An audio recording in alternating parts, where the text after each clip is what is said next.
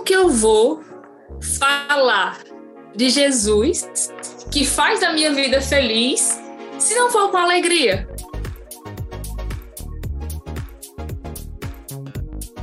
Bom dia, boa tarde, boa noite. Não importa que horas ou que lugar você está vendo esse episódio, seja muito bem-vindo a mais um Parábolas Podcast. Meu Deus, como eu estou feliz de receber tantos convidados incríveis aqui.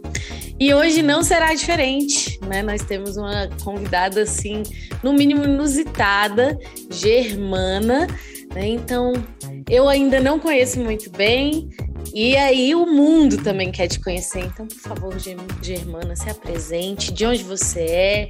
é o que que você faz? Você é missionária? Não é missionária? Mora onde? Onde já morou? Enfim, se apresente. Bom dia, boa tarde, boa noite. Não sei que horas vocês estão escutando isso. o meu nome é Germana, Germana Osterno. Sou do interior do Ceará, chamado Marco. É, o nome é bem especial já, né? Já vem daí. Tenho 23 anos, sou missionária da comunidade Vida. Estou esperando a minha missa de consagração, que vai ser daqui a alguns dias. É, eu já morei em Ponta Grossa, no Paraná. Já morei no discipulado de Quixadá. E hoje eu moro em Fortaleza, sirvo na paróquia do Carmo, lá na paróquia dos missionários do Like. Não sei se vocês já ouviram falar, mas é a paróquia que o Shalom cuida hoje, né? Eu já falei, tenho 23 anos e eu acho que é isso. Ou tem mais alguma coisa, Drica? Não sei, só se você achar que, sei lá, alguma coisa que você faz na vida missionária, ou então que você ah, gosta. A pessoa estava rezando na praia agora, eu falei, meu Deus, então, eu pedi para Deus tirar toda a inveja do meu coração no meio dessa secura do Centro-Oeste. Vai tirando, toda a inveja que existe. Não, eu sou coordenadora do projeto de Juventude, lá em Fortaleza. É, grande alegria servir aos jovens, né, que é a primazia do carisma, Shalom. E eu tava rezando na praia porque eu amo essas coisas. Eu amo esportes, eu amo andar de bicicleta, eu amo surfar, eu amo ir pra praia, eu amo tudo isso. E aí eu tô de férias e eu disse, rapaz, a gente quase nunca tem a oportunidade de fazer isso, então eu vou rezar na praia. Fui, levei meu boné, meu fone, e disse, meu Deus, não precisa de nada, tá aqui tudo na minha frente. Toda a beleza tá aqui na minha frente. E aí foi por isso que eu fui. E aí eu tô no projeto de juventude, como disse, e é isso. Sim, gosto dessas coisas. E, por incrível que pareça, eu não gosto, mas não é que eu não gosto, né? Eu fui a rainha dos memes, né? Acho que. Quando as pessoas olham para mim e dizem assim: ah, você é a Germana que derrubou o ícone, eu disse. É, sou eu. Eu acho que foi mais de um ícone, não foi, não? Foi. Em uma, em uma live caiu três vezes um. Em outra live, a menina que estava comigo derrubou o ícone e, o, e a lamparina e quebrou tudo. teve outra que caiu cartaz, aí teve outra que eu cutuquei ela, que aí foi um negócio meio estranho. Aí sempre tinha alguma coisa, sempre, sempre. E aí virei a abrir as portas dos memes na, na, na pandemia. Mas estamos aí, né? Deus se utiliza de tudo. Com certeza, com certeza. E com certeza também alcançou outras pessoas rindo assim e gerou curiosidade, quem sabe, né, de conhecer mais. Ai, cada um, Deus tem uma via com cada um. Então, é isso. Chegou um momento que é sempre muito esperado, que é a cumbuca da unção, essa cumbuca ah. que que porta o segredo do que vamos conversar. o que é. vamos conversar neste dia. Então, vamos lá, né? Você tem preferência de papel, de cima, de baixo, do lado do outro? Parece na piscina do Gugu. na piscina do Gugu, meu Deus. Ai, vamos lá, peguei um papel aqui. Eita, misericórdia, meu coração tá misericórdia. Ixi! É, um, é um, assim, foi uma palavra só, que eu acho que tem muito conteúdo, muito, muitas coisas a serem ditas sobre, que é evangelização. Eu amo! Eu amei que o povo lá de Ponta Grossa, vou falar só, só a, a, direção, né? Falou, ela é a louca da evangelização. Eu, então tá bom, vou colocar aqui. Não. Primeiro, primeiro vamos começar do começo. Você, como você foi evangelizada? Como que você foi parar na comunidade, Shalom, ou trilhar um caminho vocacional? Como foi isso? Então, a minha mãe ela é consagrada da comunidade Aliança. Então eu digo que eu sou Shalom Kids. Já estudei no colégio Shalom durante seis anos, conhecia muito a comunidade de vida e tudo. E aí eu conheço desde cedo. Só que chega aquela fase que você diz assim, né? Não quero mais. Não quero, porque agora eu sou adolescente. E aí a gente se mudou de Fortaleza e foi morar no Marco. Eu tinha 12 anos.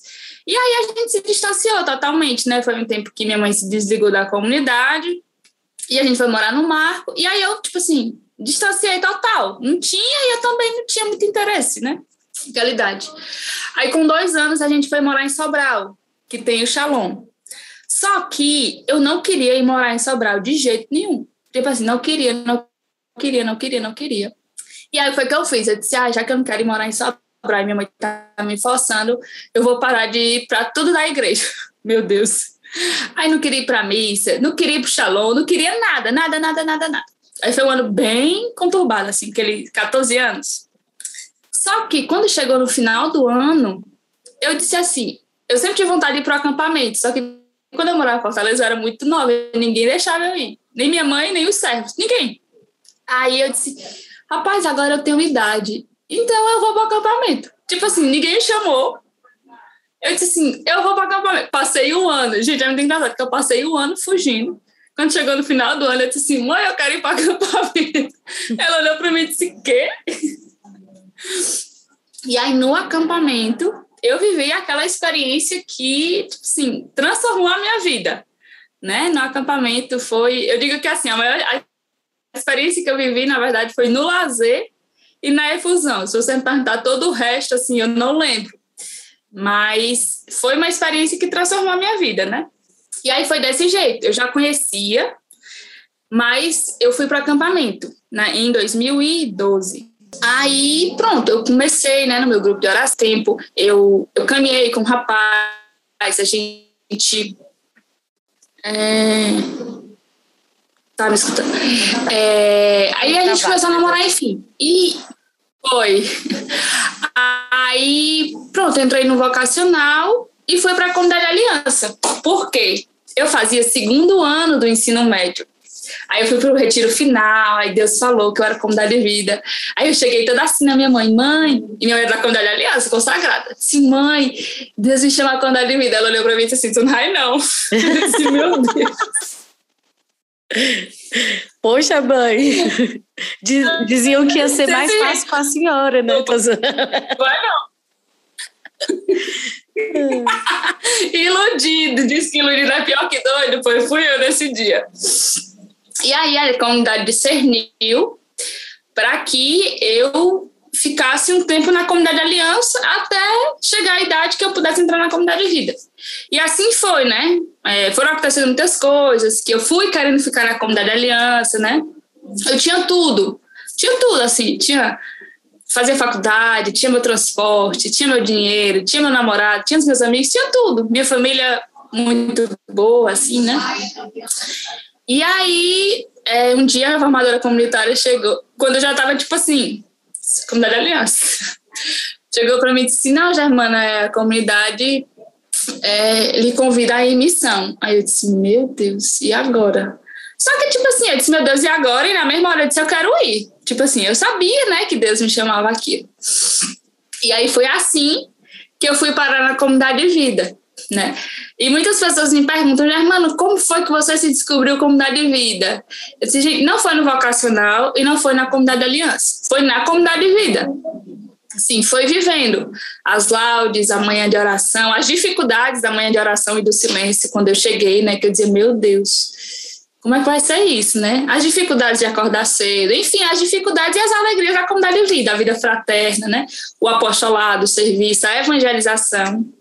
Eu acho que eu sempre fui muito evangelizada pelos irmãos da minha casa. Acho que isso também faz uma grande diferença, pelos próprios jovens, pelos irmãos da aliança. Então, isso foi o, a, o grande diferencial, né? Essa vivência de cada dia, que não era por mim mesma, mas eu também fui sendo evangelizada pelos meus irmãos. E aí, essa evangelização foi que me fez olhar e dizer: não, eu quero de verdade viver isso. Hoje mesmo eu estava dizendo dizendo, eu estava rezando e olhando para tudo, e eu dizendo, meu Deus, eu acho que eu poderia ser feliz aqui, fora, vivendo uma vida lícita, com minha família, assim, uma vida normal, construindo, né, vivendo tudo. Uma vida Aí normal é ótimo, eu sempre gosto desse termo.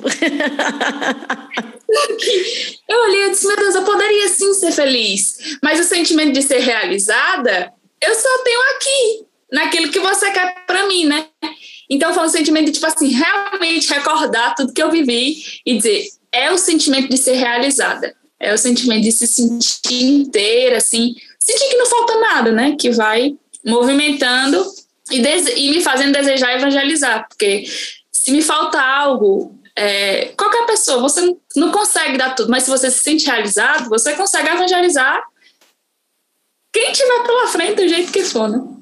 Então já chegamos aqui a um, eu acho que o um pilar, né, da evangelização, que a evangelização ela só acontece a partir de um transbordamento de algo que aconteceu dentro de você, né? Não existe evangelização, por exemplo, eu posso assim é, acreditar que Jesus existe e mas que ele é distante de mim, eu nunca consegui falar com ele. Eu acho que ele é uma pessoa boa, né? Ele me criou, né? Ele deve ser uma pessoa maravilhosa por ter me criado, mas enfim.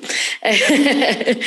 e mas se eu for falar de Jesus, falar de alguém que eu não conheço, né? Aquilo não não vai surtir o mesmo efeito, né? Então, a evangelização, acredito que ela começa a partir de algo que aconteceu dentro do meu coração, né? Eu estava conversando com um padre, né? Fazendo a entrevista é, do padre. Ai meu Deus, esqueci o nome do padre, Francisco. E aí eu falava com ele, né? Que em algum lugar eu li, no, naquele dia que eu estava fazendo a entrevista, eu não lembro quem era o autor e não lembro, enfim, de quem era aquela frase, mas que falava que o amor só se retribui com amor, né? E de fato, a gente tem que ter essa primeira experiência com amor para depois distribuir o amor, né? E aí, conta um pouco sobre essas experiências de evangelização. É, você já conseguiu tocar na vida de uma pessoa, assim, que eu acho que é a parte mais incrível da evangelização?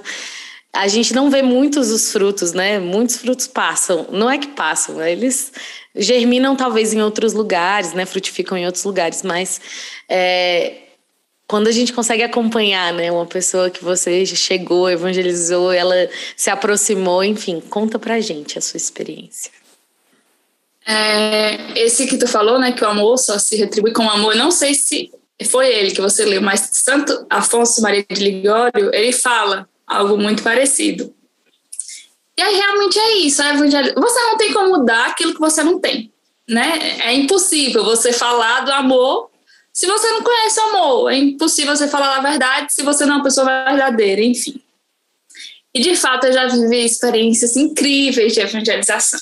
Assim, que eu olho e digo, meu Deus, que louco, isso são loucuras. Se você disser a louca da evangelização, é tipo assim, eu olho para trás hoje e digo, meu Deus, que é isso? Tem duas que para mim são muito marcantes, duas evangelizações. Uma, é, teve uma época que eu morava em Sobral, eu era jovem da obra. Não, eu era da Aliança, não lembro, faz tempo. E aí me disseram assim, Germana, agora você vai coordenar um grupo de jovens em Carmolândia. Drica, Carmolândia é um distrito do distrito na Serra. Que, tipo assim, tem uma igreja e só você noção, só ao redor da igreja é asfaltado, o resto é tudo é, calçamento ou estrada de barro. E a gente tinha um grupo de oração. Só que eu não tinha transporte, eu não tinha nada. Então, a primeira vez que eu fui, eu fui de carona, o meu grupo acabou sete, eu tive que esperar até nove e meia da noite na praça, sentada, na serra, morrendo de frio. E aí teve outro dia que eu disse assim, meu Deus, eu preciso fazer alguma coisa que eles gostam de fazer. Então eu decidi ir para lá de manhã para almoçar com eles, jogar de bola com eles, brincar com eles, fazer o que eles quisessem. Só que eu não tinha transporte, então foi o que eu fiz. Eu peguei um pau de arara. Né? Eu peguei um pau de arara. O que, é pau de arara para que a pessoa Só que ele me deixou no meio do caminho. O pau de arara é aqueles carros que você vai em cima. Ah, ah, em cima? Entendi. De horário. Eu não sei dizer carro de horário. Carro de, horário. Aqueles que você vai que vai tudo, vai galinha, vai bicicleta, vai porco, assim, assim, é aquele entendi. negócio mais louco. É, é tipo uma caminhonete aberta, você vai em cima. Tipo isso. Pronto, exatamente. Pronto. Desse jeito. E aí eu fui. Ele parou no meio do caminho, porque ele ia fazer a bifurcação e ele parou aqui. Só que eu tinha que ir para cá. Aí eu disse, fala, e o que eu vou fazer agora? Fiquei no meio da estrada. Aí tinha um bar, assim, um bar, né? Aí eu cheguei no bar e disse, rapaz, não sabia o nome do cara. Eu disse, tô indo pra Carmolândia, você podia me levar? Aí ele disse, posso. Eu já tô indo pra lá. Aí eu subi na moto do cara e fui pra Carmolândia para passar o dia com esses jovens, né? E aí eu fui. Cheguei lá, Drica, eu não fiz absolutamente nada de diferente. Tipo, nada. Eu só estava com eles. Eu joguei futebol com eles, eu joguei queimado com eles, eu almocei na casa de um deles, eu fui na casa de outro conversar, a gente, sei lá, deu uma volta de moto, alguma essas coisas que são muito simples, sabe? Mas que ou, até hoje eu tenho contato com eles. Isso faz tipo seis anos. Do nada eu recebo uma mensagem: Oi, Germano, tá tudo bem? Tô querendo conversar. Deles. E tipo, eu não fiz nada de diferente, eu só estava com eles. Eu olhei para eles, eu conversei com eles, né? Então isso tipo, se a pessoa disse assim, ah, mano, tu fez um grupo de oração. Tinha o grupo que era no sábado à tarde, mas nesse dia não foi nada. E para mim foi um dos mais marcantes, né? É... E aí tem um que para mim até hoje me emociona muito, muito, muito, muito, que é o é um jovem de Ponta Grossa, é o Alisson. Ele era um jovem que ele sempre estava na rua. Aí ele foi uma vez no Shalom, ele era usuário de droga.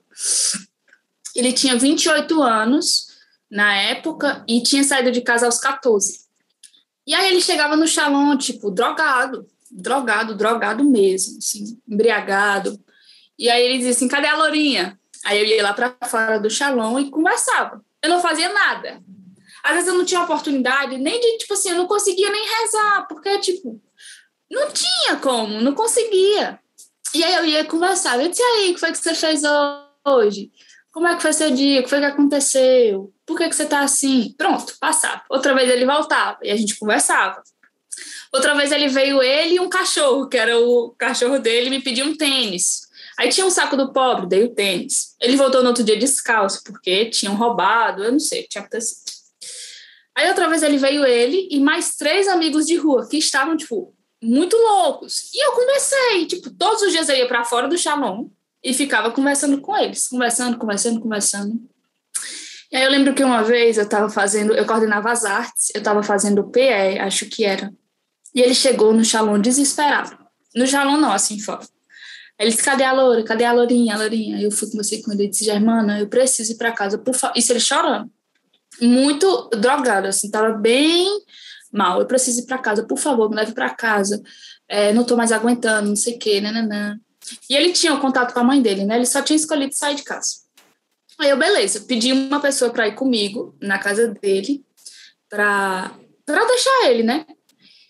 E aí, quando eu cheguei lá, ele foi, eu fiquei tomando café com a mãe dele e tudo, conversando, ele foi tomar banho. E, e nesse dia, se ele não tivesse ido para casa, ele tinha uma audiência no outro dia. Se ele não tivesse ido para casa, ele tipo seria procurado e estaria preso, né? Porque ele era o último dia dele. Eu lembro que também teve outra vez que ele foi preso em uma cidade e ele veio a pé. Ele não foi para casa. O primeiro lugar que ele foi foi para o Shalom para conversar comigo. Aí pronto, passou, deixei ele em casa. É, ele apareceu depois disso uma vez no Shalom. E depois eu fiquei sabendo que a mãe dele falou que depois que a gente foi embora, ele disse assim: mãe, Olhe para eles, eles são tão felizes, eu queria ser como eles. Passou.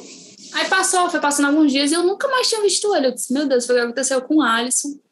Aí um dia eu vindo, eu vindo de casa pro Shalom, a rodoviária fica bem no meio, né? Ele tava, tipo, todo arrumado. Ele, a mãe e a irmã. Aí eu entrei, eu disse, oi Alisson, tudo bem? Como é que você tá? Ele disse, não, eu tô bem, eu tô, eu tô me mudando daqui, eu tô indo mudar em, morar em Santa Catarina com minha mãe, com minha irmã e com os meus tios. Eu disse, meu Deus. Tipo assim, eu fiquei, eu fiquei tão emocionada que eu abracei ele assim, eu, tipo assim, é como se eu tivesse tirado um filho da, assim, da morte e, e, e realmente trazido para a vida, né?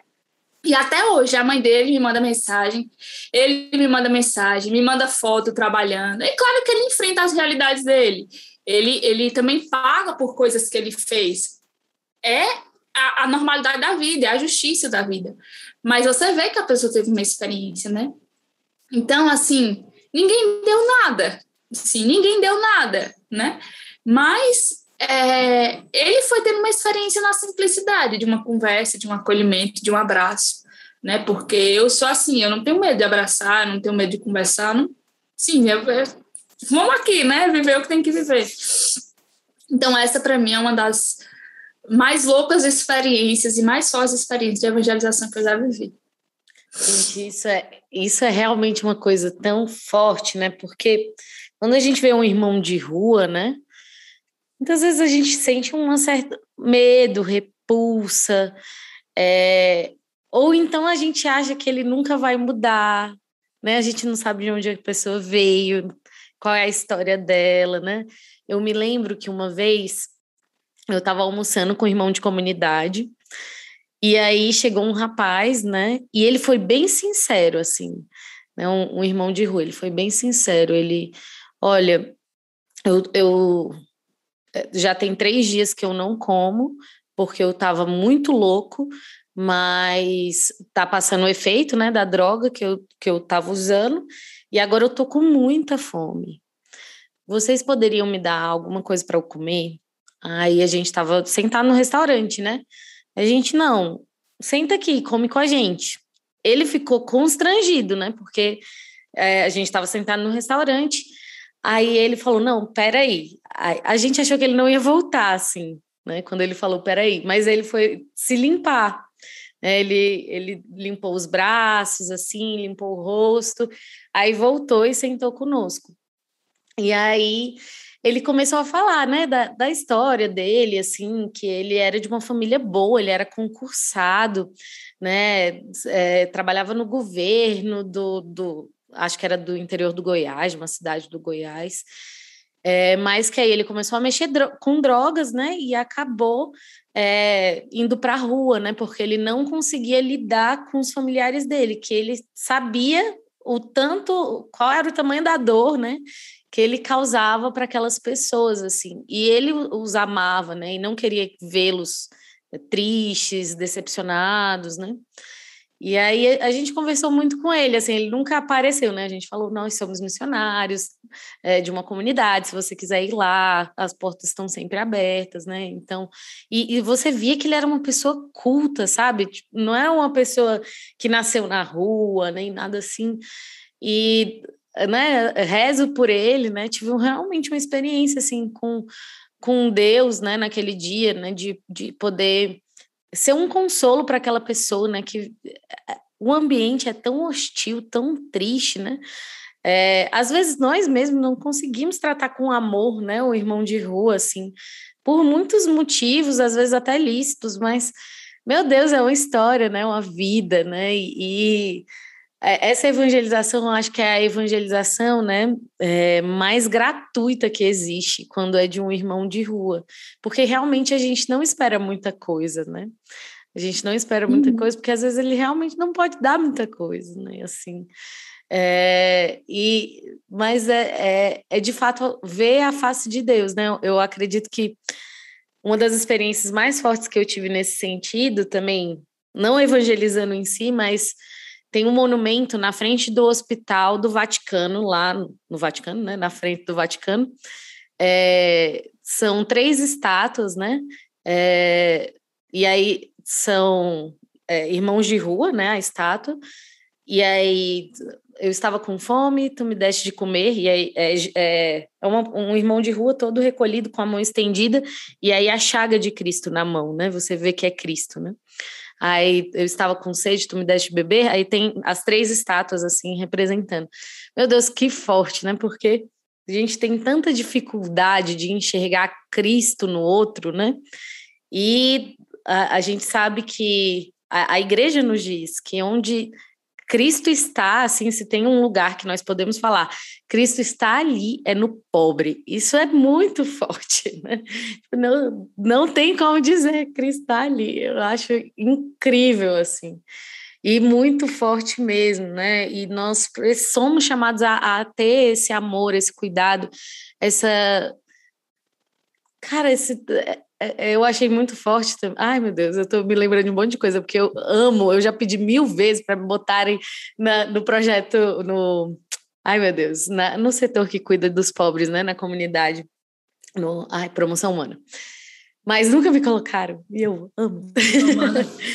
é, mas, enfim, o, uma pessoa da comunidade que é responsável pela parte financeira estava falando, partilhando conosco, né? E aí estava assim é, explorando o Pai Nosso, assim, né? debruçando sobre o Pai Nosso e falando, né, que nós pedimos o pão nosso de cada dia, não é o pão meu de cada dia, né? É o pão nosso. Então, às vezes eu recebi o pão que não é meu, mas que é do outro e que eu preciso partilhar com ele, né? E isso é muito profundo, nós temos uma responsabilidade, assim, né, com a vida do outro, enfim. Acabei viajando aqui, é isso. Não, mas é isso mesmo. É, é esse movimento mesmo, assim. Acho que às vezes a gente coloca muitas barreiras, às vezes até com razão, né? Por conta do que se ouve, do que se vê. Mas quando você tira essas barreiras, é, você tem experiências muito maiores, né? Você faz a sua vida ponte. Né? Acho que até o Papa Francisco que fala isso, que a nossa vida ela não tem que ter muros, ela tem que ser ponte para o outro, né? Então, é, são experiências incríveis, seja com os pobres, com os jovens, com os diferentes, enfim. São experiências realmente muito, muito incríveis de evangelização, que, na verdade, a sensação que eu tenho é que eu sou evangelizada, é como se Deus me evangelizasse por meio é, deles, né? Assim, eu, sou, eu saio, meu Deus, sou aquele desejo de Deus se eles saem com o desejo de Deus, eu saio com ainda mais desejo de Deus. É impressionante. Bom, teve uma das coisas, né, que quando eu olhei para você, né, olhei lá nas redes sociais, eu acho que me atraíram muitos olhos, assim. É, uma irmã, há uns anos atrás, eu fui, quando eu fui para a Jornada Mundial da Juventude, né, eu passei na casa da comunidade lá em Budapeste. E aí a gente conversando, ela já tinha morado em Brasília, né? Então a gente come, começando a conversar. E eu comentei com ela, assim, que é, eu achava engraçada a forma que com que as, as pessoas de Budapeste olhavam para mim, né, para os meus amigos, porque diferente de outros lugares que a gente tinha passado na Europa, eles olhavam tipo nos nossos olhos e riam. Aí eu achava, gente, eu tô na Europa mesmo, né? É aqui mesmo, né? E aí, eu conversando com ela, ela me falou, Drica, é porque aqui é, as pessoas são muito atraídas pela alegria. Então, se ela vê uma pessoa alegre, ela quer é, chegar perto daquela pessoa, ela quer conversar com aquela pessoa, e, e aí a evangelização foi acontecendo em Budapeste, né? Ela dizia, muito por causa disso, por causa dessa alegria, né?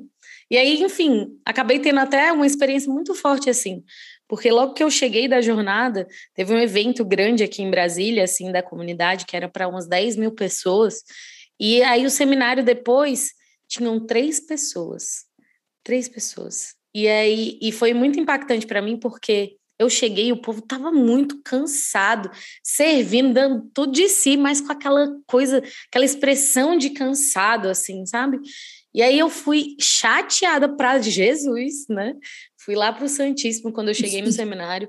Eu falei, Senhor, os meus irmãos deram tudo que eles tinham, né? Por que tão poucos frutos, né? O que que aconteceu? Onde foi parar? E aí ele me lembrava dessa conversa que eu tinha tido com a Carol. minha filha, eles não estavam alegres. Né? E é a alegria que atrai. E eu acredito que isso virou um pilar da minha vida, né? Eu peço para Deus, assim, Senhor, me dê a alegria, né? Então, que a minha vida, de alguma forma, transpareça essa alegria, assim. E quando eu te vi nas redes sociais, uhum. eu, é, enfim, foi com os memes, talvez, mas essa liberdade, essa alegria que é própria da evangelização. Né? Então, fala um pouco para a gente sobre isso, né? Sobre é, o que, que é essa alegria do seu coração, o que, que te faz feliz. Assim, Drica, eu, eu sempre trago comigo aquilo que o Papa fala, né, Papa Francisco, que um santo triste é um triste santo. E como que eu vou falar de Jesus, que faz a minha vida feliz, se não for com alegria, né? Assim, se não for com, com um bom humor, se não for do porque assim, tem gente que fala de outra forma, que fala é, por cursos, enfim, cada um tem seu jeito. Mas eu percebo que, tipo assim, esse é o jeito que Deus me deu. Na liberdade, na brincadeira, na, na alegria, sabe? Então, eu já entendi que esse é o jeito que Deus quer que eu evangelize. Então, isso torna tudo mais leve. Por um tempo, eu, eu, eu cheguei a pensar, eu disse, meu Deus, eu sou só isso. É, será se eu não, não sei falar sério? Será se, se as pessoas não me levam a sério, só me levam a pagode? Não é assim, porque às vezes a gente sabe, é porque às vezes a gente escuta, sabe? Os meus próprios amigos falam e eu não me incomodo, assim. Só que chegou um momento que eu disse, poxa vida, será que é só isso? Só que eu fui rezando e entendendo que não é só isso, né? Mas é a forma como eu evangelizo e é o que muitas vezes as pessoas vão ver. E não é ruim, porque não deixa de evangelizar, né? É, esses dias eu estava até, eu fiz uma, teve uma assembleia jovem e a gente falou da alegria da vida missionária, né? Foi até eu e o Israel no projeto de juventude de Teresina. E teve uma hora que, que a gente citou alguns humoristas, né? Tipo, assim, que tem hoje, sei lá, o Whindersson, não sei, eu não conheço muito, Tirulipa, enfim. E aí a gente, eu disse, poxa vida, muitas pessoas me mandaram mensagem, por exemplo, agradecendo por aquele vídeo que eu fiz do dueto, não sei se você chegou a ver. Que eu fiz um dueto aí cantando normal com entretons. E tipo assim, deu, sei lá, 15 mil visualizações. Eu fiquei, quê? E as pessoas agradecendo por aquilo. Eu disse, meu Deus, eu não fiz nada. Eu só cantei e as pessoas riram. Mas as pessoas agradeciam porque, porque as pessoas se sentiam evangelizadas. E aí nessa assembleia eu falei disso, porque eu olho para esses humoristas e é até engraçado, mas é, eu não quero ser como eles. Tá entendendo? Eu quero levar Deus, por exemplo. Eu olho para o sorriso dos santos e eu digo, poxa, esse sorriso aí eu quero ter. Tá entendendo? É, é, é isso aí. Então, acho que é essa diferença de de. Às vezes eu fico, meu Deus, o que é que esse povo está achando engraçado? Mas não é porque sou eu que estou fazendo, é porque Deus, de alguma forma, vai se utilizando. E eu sou assim. Não é uma coisa que, tipo assim, às vezes é até sem querer. Tem uma amiga minha que ela me liga e diz assim: já, mano, eu liguei pra achar graça. Aí eu fico. Aí eu digo, essa palhaça? Ela disse. Aí começa a rir. Aí eu disse, como assim? Só que é uma coisa que é normal, sabe? E, e, e, é, e eu vejo que não é uma coisa que eu forço. É o próprio Deus que vai dando essa alegria, né? É, até mesmo às vezes eu não tá bem e dizer tudo bem, eu não estou bem e eu vou continuar desse jeito, tranquila, vivendo a minha vida e querendo fazer os outros felizes. Tem uma frase que para mim também é o que vai é, me ajudando muito, que é de Teresa Calcutá, que diz assim: o rosto é meu, mas o sorriso é do meu irmão. O rosto, a tristeza é minha, na verdade, a tristeza é minha, o sofrimento é meu, mas o rosto, o sorriso é do meu irmão. Então, é, é muito esse movimento de realmente querer levar alegria para o outro. Mesmo se eu não estiver bem, mas é querer fazer com que o outro se sinta bem, querer que o outro veja que é uma vida feliz, né? Eu já recebi mensagens de pessoas, eu tirei uma foto sorrindo uma vez, E a pessoa disse assim, Germana, como é bom te ver sorrindo e feliz. E eu fiquei, falha? Tipo assim, não era nada. Mas realmente Deus que se expressa no olhar, no sorriso, na, se expressa na minha expressão, né? Então, acho que é muito isso. E uma coisa também, Drica, que eu acho que está envolvida nisso tudo, nisso tudo é, é, até uma virtude que eu agradeço muito a Deus ter me dado, né? Que é essa questão de ser muito humana, né? De ser muito gente. Tipo assim, eu sou gente. Eu sou humana, eu, eu vivo isso, eu erro, eu acerto, eu brinco. É, às vezes eu brinco até demais. Mas assim, eu sou gente. Tá entendendo aí? Tá tudo bem, eu sou gente eu, eu, vou, eu vou ser assim. É assim que Deus vai me conduzindo e é assim que as pessoas vão sendo evangelizadas. Né? Os próprios jovens lá da, da paróquia dizem: minha irmã tá muito louca. Eu disse, gente, eu sou assim. Tá entendendo? Só Ei, Germana, vamos fazer isso, tipo uma coisa muito louca. Eu disse, vamos. Aí disse, não, tô brincando. Eu disse, ah, é? vamos, tipo assim, é pra ir, vamos, é pra brincar, vamos brincar. É pra falar sério, vamos falar sério. É, vamos, entendeu? Tipo assim, e é isso que vai sendo, eu acho, na minha vida, a grande diferença. Porque essa alegria também é muito sinal de leveza, sabe, Drica? Acho que existem sofrimentos na minha vida, lógico, existem dificuldades, existem saudades, né, ausências, feridas, mas é, essa alegria me ajuda a viver com leveza. Então, me ajuda a viver mais em Deus. Então, não é só para o outro, eu vejo que Deus me ajuda muito também dessa forma, me fazendo viver dessa forma, né?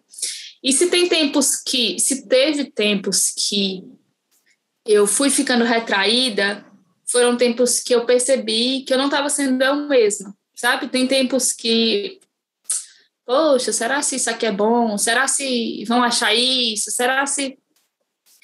Mas é, é realmente olhar e dizer, não, independente, é Deus que vai conduzindo, né? Independente do que vão achar ou não, é Deus que vai conduzindo. É Deus que vai me formar formando, né? Então, é muito esse sentimento mesmo de liberdade diante de Deus e diante dos irmãos. De não ter medo de ser formada e não ter medo também de ser eu mesma. E pronto, sim, é muito isso. Mas é, eu acredito assim que a gente sofre com algumas questões, né, dentro do processo de maturidade, porque é uma questão, né, do, do matur, da maturidade, do autoconhecimento. Né? Eu, eu me lembro que chegou um momento dentro da comunidade, né, que eu já estava trilhando uma, um caminho é, para a consagração de vida e que eu não me reconhecia. Que eu, gente, será que um dia eu vou voltar a ser. Não é igual, né? Porque eu acredito que a gente nunca vai ser igual ao que a gente era antes de conhecer a Deus, ao que, enfim, a gente nunca vai ser igual, graças a Deus, né? a pessoa né, cresce, enfim, né? É, vai vivendo essa experiência realmente de, de um novo, né? De, a partir de Deus, da experiência com Deus. É, mas tem uma, uma questão que a gente vai, às vezes, mirando as pessoas que são diferentes de nós e vamos querendo ser como elas. Exatamente. Né? E aí, porque a gente admira, porque aquela pessoa nos alcança de alguma forma, né?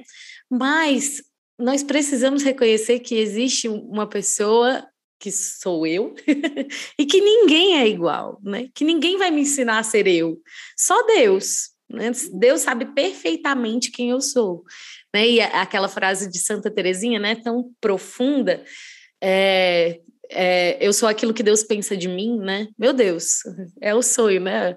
É o seu, a cereja do bolo da realização da relação com Deus, é assim. Eu sou aquilo que Deus pensa de mim. Deus, Quero chegar aqui um dia, né? Mas essa liberdade é lindo e, e, isso realmente evangeliza. Assim como aquela pessoa que talvez a gente mirou ali, né? E, nossa, eu quero ser como ela. E aí a gente foi mudando as nossas expressões, as nossas posturas e tudo. Mas, de repente, né? E é bom que aquela pessoa seja como ela é, atrai ela sendo verdadeiramente quem ela é, né? Mas eu preciso reconhecer e pedir a Deus a graça dele me, me dizer quem eu sou, né? E, e eu ter a liberdade de ser como eu sou, porque isso é lindo, né? Às vezes a gente olha para a vida dos santos e aí né, os santos mais, mais recentes, né, mais fácil a gente às vezes tem um vídeo, né, alguma coisa assim dele, mas é, alguns são estátuas, né, pra gente, assim, que eles não conseguem interagir conosco, a gente não sabe como que era a personalidade daquele santo, a não ser por, por registros, e às vezes o registro vai relatar mais a parte espiritual, não vai relatar o temperamento daquele santo, não vai relatar é, a convivência daquele santo, né, e mesmo assim, a gente, sei lá, teve até um episódio aqui que a gente estava falando sobre São Pio, e aí a pessoa que estava aqui é, o, o Dias, ele falou, Drica São Pio, ele era muito engraçado, né? Ele era um, um presente na vida fraterna. Eu, gente, né? Mas ele parece tão sério. Mas enfim, a gente não consegue, né? Saber a partir de uma foto, de uma imagem. Não, existe uma realidade muito mais profunda.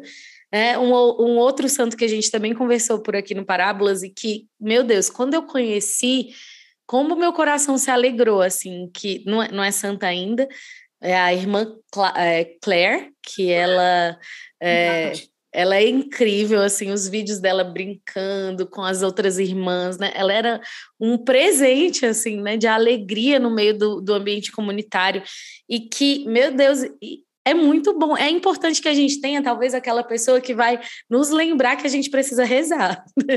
É importante que a gente tenha, dentro do ambiente comunitário, aquela pessoa que vai botar a ordem. Mas é também tão importante quanto a pessoa que vai trazer a alegria.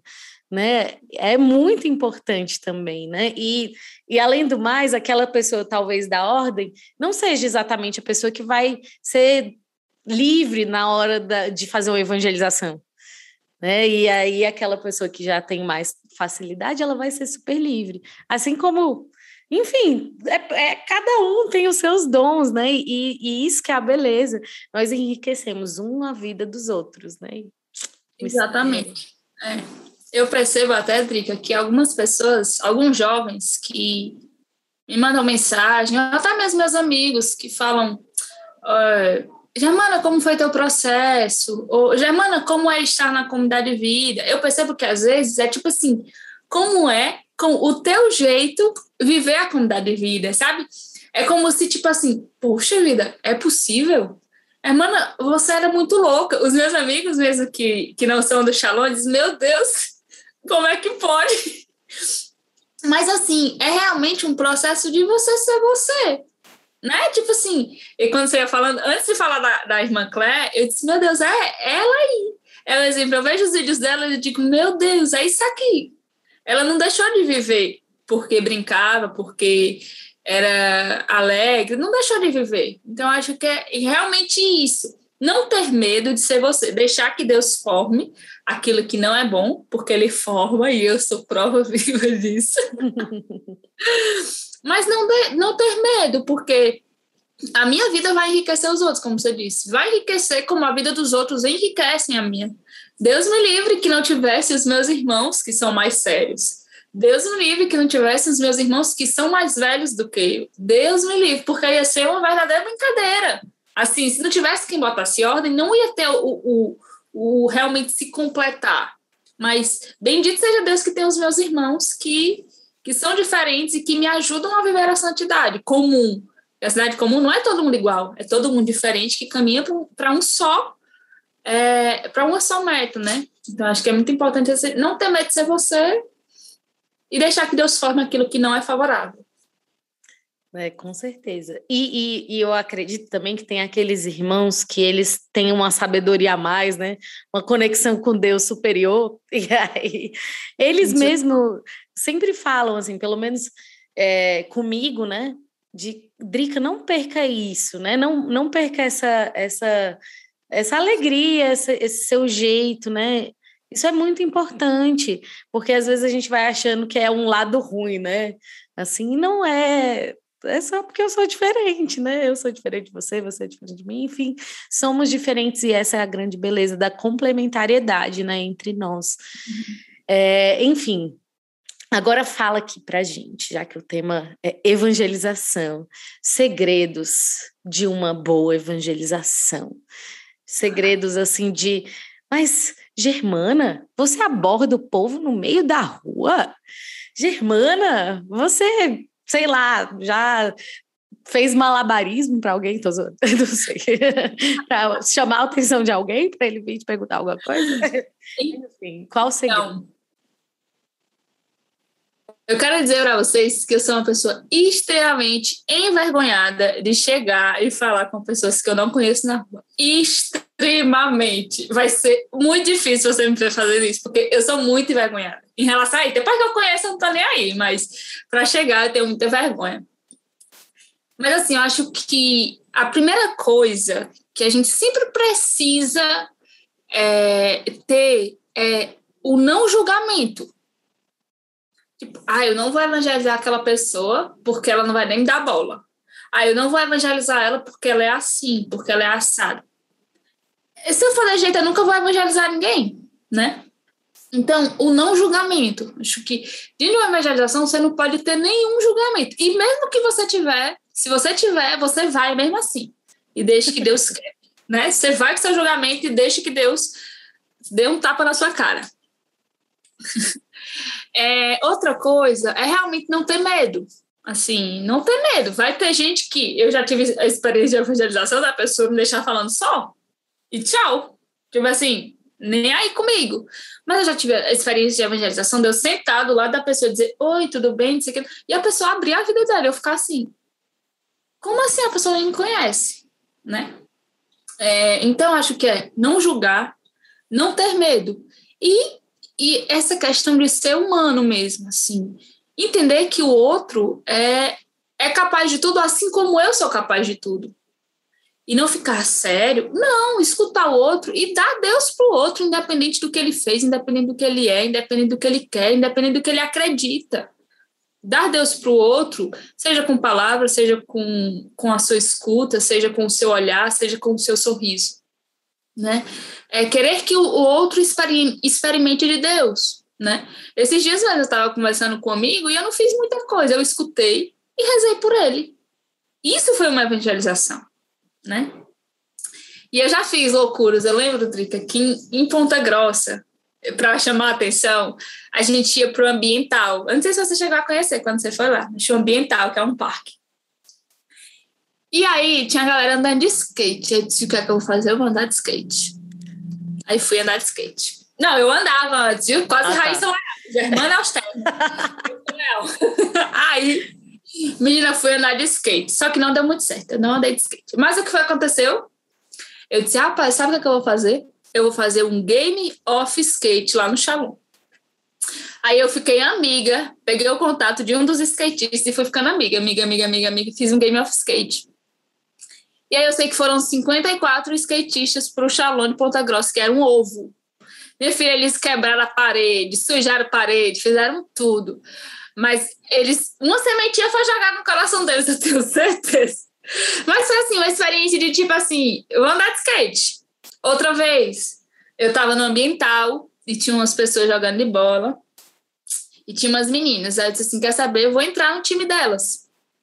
E aí fui para o time delas e até hoje eu tenho contato de uma menina que já tinha sido presa, enfim. Mas assim, essa, esse movimento de não ter medo mesmo de chegar e dizer, eu não sei conversar, mas vamos jogar. Tá entendendo? E agora uma coisa que para mim é, veio agora na minha cabeça, eu não costumo lembrar dessa não. Foi uma evangelização, mas sabe aquela evangelização que você vive já dentro da obra, com pessoas da obra? É, eu, eu lembro que era 2014 e a gente queria ir para o Congresso de Jovens em Fortaleza. E a gente não tinha dinheiro. Assim, se eu pedisse a minha mãe, ela me dava. Só que eu sabia que eu tinha muitos amigos que não tinham. Então foi o que eu fiz. Eu comprei vários fardos de água, tudo consignado, porque eu não tinha um real. Aí comprei. Aí compramos água e compramos gelo. Ia ter o DNJ. Aí eu disse assim: Denilson, arrume um carro de mão. Aí ele tá certo, que o resto a gente arranja. Aí a gente arranjou o carro de mão, ele arranjou o carro de mão, pegamos o isopor, as águas e o gelo. botamos tudo em cima do carro de mão. A gente andou todo o percurso com esse carrinho de mão. Ele ia carregando carrinho de mão e eu no meio do povo. Olha a água, olha a água, olha a água, olha a água, olha a água, não sei o quê. Nananana, olha a água, leva a gente cair para o congresso, por favor. Eu sei que a gente foi seis jovens, só com esse dinheiro das águas. E aí, tipo assim, isso para mim é evangelização, sabe? Porque, tipo, talvez eu não precisasse, mas eles precisavam. Mas eles não tinham uma pessoa para tomar a atitude de ir. E para mim, é, para algumas pessoas, isso é até uma humilhação. Porque, tipo, ah, como que a Germana tá lá fazendo isso? Tinha pessoas que eram do mar, isso foi em Cariré, e tinha pessoas do Marco lá, que é uma interior. E a minha família é conhecida no mato, né? Eu disse, é, como é que a Germana tá fazendo isso? A filha da Anice, não sei o quê. Não, não, não. E eu chegando aí, compra água, por favor, pra gente ir pro congresso, não sei o quê. Não, E isso, com certeza, foi um movimento de evangelização para eles, né? Tem até um deles que tá na comunidade hoje, outros que servem no grupo de oração.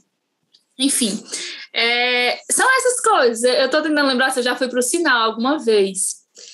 Eu acho que não é impossível, mas eu acho que eu já fui, só que eu não estou lembrando. Mas eu já fiz umas loucuras assim de, de ir para esse grupo que eu falei lá na, na Serra de moto, porque não tinha carro, tive que ir de moto. Enfim, essas, essas coisinhas assim. Mas é muito isso, sabe, Drica? Não julgar, não ter medo e saber que o outro é um ser humano igual a você. Que como você pode ter uma experiência com Deus, os outros também podem ter. Né? Assim, se, se eu olhar para minha vida e eu dizer, ah, eu sempre fui da igreja, minha mãe sempre foi de Shalom. Mas se eu olhar todos os pecados que eu cometi, muitas vezes vai ser até pior do que, do que as pessoas que eu estou evangelizando. Né? Então é realmente esse, esse ser você e querer evangelizar o outro, sem querer dar aula de nada, sem querer ser melhor do que ninguém, sem querer, ah, eu sou, eu conheço a Deus, eu sei disso, eu sei daquilo. Não, você vai falar da experiência que você viveu. Uma vez, foi muito engraçada, a última coisa, teve um cara que ele era protestante, ele começou a falar um monte de coisa, um monte de coisa, um monte de coisa da Bíblia, e não sei o quê, de Adão e Eva, e eu assim, oh, meu Deus, eu não sei nada do que esse homem tá falando, não sabia nada, não sabia nada. E eu disse, meu Deus, como é que eu vou argumentar, como é que eu vou argumentar, como é que eu vou argumentar? Não sabia, não sabia, não sabia, eu rezando a Deus para acabar o meu horário naquele lugar, eu ia embora, né? E não acabava, eu tinha lá que ficar. E eu escutando, aí eu tive uma sabedoria, e eu disse, fulano, eu estou entendendo tudo que você está falando. E aí eu falei algumas coisas, mas a diferença é que você fala daquilo que você lê e que você escuta. Eu falo daquilo que eu experimentei. E você só vai conseguir viver isso se você experimentar também. Não vai adiantar te falar tudo que eu sei. E eu não sabia muita coisa, não. Mas, é... Mas eu, eu, eu falo uma experiência. Então é muito esse movimento, sabe? Às vezes a gente não vai saber muita coisa né? Às vezes eu, eu, a Uena sempre me botava na evangelização, ela disse assim, Uena, eu não sei nem falar disso. Ela disse, Germa, não é isso. E realmente depois eu fui entendendo que realmente é experiência. Às vezes eu vou conversar com uma pessoa que é super culta e eu vou, vou falar da minha experiência e ela vai entender. Tá entendendo? Então acho que é muito esse movimento, realmente da, da falta de medo. De ir mesmo, botar a cara e dizer assim, vamos lá. Aí sair vai dar tudo certo. Ah, e, e uma coisa essencial também, que assim, você ia falando, eu ia me recordando, é que quando a gente é, se sente amado por Deus, né? Quando a gente, meu Deus, eu sou tão amada, eu sou tão amada. E aí a gente enxerga uma outra pessoa que não sabe que ela é amada por Deus, aquilo parece que, sei lá, faz o nosso coração pulsar mais forte. É, enfim, às vezes a gente quer ser indiferente, né? Mas com a graça de Deus, né? Que não sejamos. Mas é, aquilo inquieta né, o nosso coração, ver aquela falta de esperança, aquela falta de sentido na vida daquela pessoa, vai despertando um negócio ali, né? Que aí uhum. a gente vai percebendo, meu Deus, ela precisa saber que ela é amada. Né, ela precisa saber que ela é amada por Deus, né? Eu acredito que é, é uma das coisas que mais me deixa inquieta em relação à evangelização, né? É essa as pessoas não sabem que elas são amadas por Deus, elas não sabem que existe um lugar que está todo consolo, né, para a alma dela. Existe um lugar que ela pode chorar e, e realmente não chorar em vão, né? Quando a gente, sei lá, tá se sentindo sozinho, chora no travesseiro ali. Né? Do não, nada, né? Não é um choro que passa, né? É, mas é, é como que cada lágrima tem um sentido, cada coisa tem, cada desafio tem um sentido, é, cada momento de dor vai encontrando assim consolo, né? Enfim, é realmente a, aquela compaixão, né? Deus vai gerando no nosso coração à medida que nós vamos conhecendo a, o abismo que existe entre nós, né? Entre a nossa maldade e a bondade de Deus, né? Que o, o outro assim vai se tornando o alvo do nosso amor, né? Realmente, assim, não, não tem como, é um mistério, né? Assim, é, que vai brotando no nosso coração esse desejo de transbordar, né? E, e é engraçado porque às vezes a gente entra numa vocação, a gente entra é, num grupo de oração lá no começo, né? Vai treinando um, um processo vocacional ainda cheio de desejo de ter respostas pessoais, né? Muitas vezes a gente não quer, a gente, assim, o outro é uma coisa que eu vou ter que fazer, né? Mas quando nós vamos encontrando, na verdade, né, essa chavezinha vai rodando, né? E que a nossa realização pessoal não está em encontrar respostas, né? Mas de fato em encontrar o alvo, né? O alvo que é Deus, o alvo que é o outro, aí realmente tudo vai tendo um grande sentido, né? A nossa vida vai uhum. se enchendo de sentido. Enfim. É impressionante, é impressionante mesmo. Você é, é um negocinho de louco. Você olha mesmo e diz, meu Deus, como que pode, né? Essa questão da, da evangelização. Que Deixar. Eu olha, eu quando eu evangelizo, que, tipo assim, às vezes tem evangelização que você sai meio assim, né? Meu Deus, o que foi isso? Mas tem evangelização que você sai querendo tacar fogo no mundo. Você sai assim, o seu coração estourando, estourando. Eu falo isso porque, por exemplo, essa experiência que eu vivi com o Alisson, que eu disse no começo, meu Deus, quando eu vi aquele menino na rodoviária, até hoje, quando eu recebo foto dele, eu fico com vontade de chorar. Sim, né? De. de... Mas é, é, realmente essa riqueza da, da evangelização, de dar para o outro aquilo que você recebeu. É tipo assim, olhar para as pessoas e dizer, meu Deus, eu conheço o amor, essa pessoa não conhece, eu quero que ela conheça. Tipo assim, eu quero que ela conheça, eu quero que ela chegue no céu e, e olhe para Jesus e diga, meu Deus, eu te conheço. Eu te, até o, teve uma reciclagem que acho que foi o eu não sei quem foi que falou, mas que dizia assim, não sei se foi o Vitinho, que dizia assim, você imagine um jovem morrer, né, que você evangelizou, e chegue diante de Jesus e diga assim, meu Deus, Jesus, Senhor, eu te conheço porque a Germana, a Drica te apresentou a mim, né, meu Deus, isso é muito forte, é, é realmente conduzir almas para o céu, conduzir almas para Deus, é, e isso é muito forte. Às vezes eu acho que até a gente perde a dimensão da grandeza da evangelização, né? Perde a dimensão da, da beleza que existe por trás de uma evangelização e do anúncio, né? É, se a gente cair no conformismo mesmo, na indiferença, acaba perdendo. Mas se a gente for parar um pouquinho e pensar, a gente se toca como é grande, como é belo, como não dá nem para falar. A gente, se fosse parar para falar de fato desse assunto, é inesgotável. É assim uma coisa que você fica, como assim? Não tem como parar.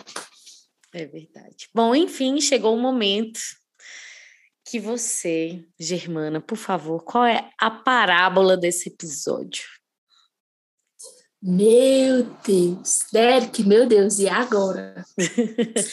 é, então, eu não sei bem como eu vou fazer uma parábola, mas digamos que tem aquela, aquela aquela parábola que o, ele encontra o tesouro e esconde, né? Porque ele quer, quer ele esconde que ele quer um tesouro maior. É uma coisa assim. Mas eu Não, ele esconde gente... para voltar e comprar o terreno. Comprar o terreno, exatamente. Mas eu acho que é, se a gente fosse pegar essa dimensão, uma, aquilo que se esconde Cada vez que eu dou para uma pessoa, aquilo aumenta, aquele tesouro aumenta. Você entende? Então, digamos que o homem ele encontra o tesouro e ele não esconde aquele tesouro para poder comprar o terreno. Mas ele encontra aquele tesouro e aquele tesouro, cada vez que ele dá um pouco para uma pessoa, aquele tesouro aumenta. É, e aí eu dou para essa pessoa, vai aumentar para mim, vai aumentar para aquela pessoa, porque aquela pessoa vai evangelizar outras pessoas. E aí a verdade é que o mundo inteiro provará desse tesouro, porque o mundo inteiro será evangelizado. Se eu não guardar esse tesouro só para mim, se eu não esconder esse tesouro só para mim. Então acho que a parábola da evangelização é essa parábola de que o tesouro não é guardado nem escondido, mas o tesouro ele é entregue para os outros. Eu, eu não guardo, é, eu não quero ficar rica sozinha, mas eu quero que o mundo inteiro fique rico, que nós todos sejamos ricos da misericórdia e do amor de Deus. Eu acho que essa é, é a parábola do tesouro que não é escondido, mas o tesouro que é dado, entregue, doado, né, para o outro. Tesouro que é o próprio Deus, que é o amor de Deus, que é a misericórdia. É a parábola da multiplicação do tesouro. O tesouro, É, tá, tá achando. Gostei dessa parábola. Ai, enfim, Germana, por favor, é, para que essas palavras frutifiquem no coração das pessoas que estão nos escutando, conduz um momento de oração. Senhor, nós Primeiramente, queremos te pedir uma graça especial, que é a graça da parresia e da evangelização. Nós todos somos tão pobres, tão pecadores, tão fracos, mas ainda assim, Tu escolheu nos amar, nos escolher, nos eleger para Ti. Tu escolheu, Senhor, nos fazer Teus amigos, Teus discípulos. Tu escolheu fazer de nós, Senhor, evangelizadores. Por isso, neste dia, Senhor, nós queremos te suplicar uma graça nova de saída de nós mesmos. Uma graça, Senhor, de alegria, porque não tem como evangelizar sem alegria. Uma graça, Senhor, de liberdade, uma graça, Senhor, de confiança em Ti, de abandono, que Tu mesmo evangelizarás. De modo especial, Senhor, nós pedimos uma graça de não julgar as nossas ovelhas, os nossos confiados. A graça de não julgar a história, de não julgar, Senhor, as atitudes, mas de amar e de evangelizar. Nós somos pobres, sim, Senhor, nós somos pecadores, mas nós confiamos que Tu mesmo se utiliza de nós para evangelizar o Teu povo. Por isso nos colocamos à disposição, nos colocamos, Senhor, com o coração aberto. Ensina-nos cada dia mais a evangelizar, a levar, Senhor, o Teu tesouro a todo mundo, a levar o Teu amor, a Tua misericórdia, a Tua verdade levar ao mundo, Senhor, a alegria de te pertencer e de viver para ti. Essa experiência que nós vivemos, Senhor, que nós experimentamos de ti, nós desejamos que o mundo também conheça. Por isso, faz de nós evangelizadores. Faz de nós santos, Senhor. Faz de nós retos. Ajuda-nos. Consola-nos com teu amor e envia-nos todos os dias Eis-nos aqui, Senhor, para te servir. Amém. Do Pai, do Filho e do Espírito Santo. Amém. Amém. É, bendito seja Deus, né, por esse momento de partilha. Mas agora, Germana, nós queremos saber qual livro você nos indica. Eu posso indicar dois? Pode. Deixa eu, deixa eu pegar um aqui. Tem um que para mim sempre foi, desde quando eu estava ingressando na comunidade de vida, para mim ele ficou muito até hoje. Eu gosto muito que eu quero ser amigo de Deus. Que ele fala do celibato formativo, mas ele abrange muito mais, porque ele de fato vai falando de uma amizade com Deus que vai em todas as áreas da nossa vida. Então ele é muito bom, muito, muito, muito bom mesmo. É do Padre Romulo da comunidade de vida. E tem outro que é do meu grande amigo, Santo Afonso Maria de Ligório, que é A Prática do Amor a Jesus Cristo. ele é fantástico. Ele, no meu discipulado, ele me ajudou de uma forma que eu não sei nem dizer.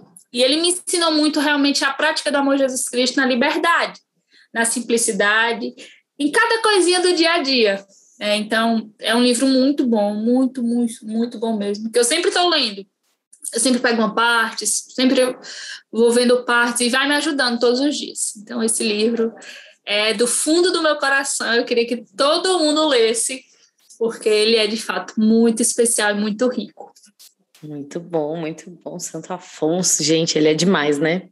De vez em quando eu leio umas coisas dele, ele é realmente muito bom. Yeah. É, e agora, quem que você quer escutar aqui no Parábolas? É Maria Luísa de França. Ela é da Comunidade de Vida. Você conhece? Não. Ela é da Comunidade de Vida, está em processo de transição é, foi enviada para a França, para Aix-Provence, Aix-Provence, não sei dizer. Aix-en-Provence, não sei. e ela está em processo de transição, servindo no Shalom Amigo dos Pobres. Ela, ela é consagrada da comunidade de vida, minha amiga, é, poeta, artista, evangelizadora, amiga de Deus, uma pessoa que me evangeliza muito e morou comigo em Ponta Grossa e morou também na Paróquia do Carmo por um tempo comigo. É, eu acho que vai ser uma experiência incrível e por isso eu indico ela. Então tá certo. Anotado aqui, depois trocamos contatos. Ah, com certeza. Ai, mas então, muito, muito, muito obrigada mais uma vez, Germana. Obrigada pela sua alegria. Né? Obrigada por transbordar né, essa experiência com Cristo, que é que é visível né, na sua vida. Então, bendito seja Deus. E se você não deixou seu like ainda, por favor, deixe seu like. Compartilhe com seu amigo, principalmente aquele seu amigo que fica dando desculpa para não evangelizar. Então, já compartilha com ele e muito obrigado também por estar aqui. Deus abençoe e até a próxima.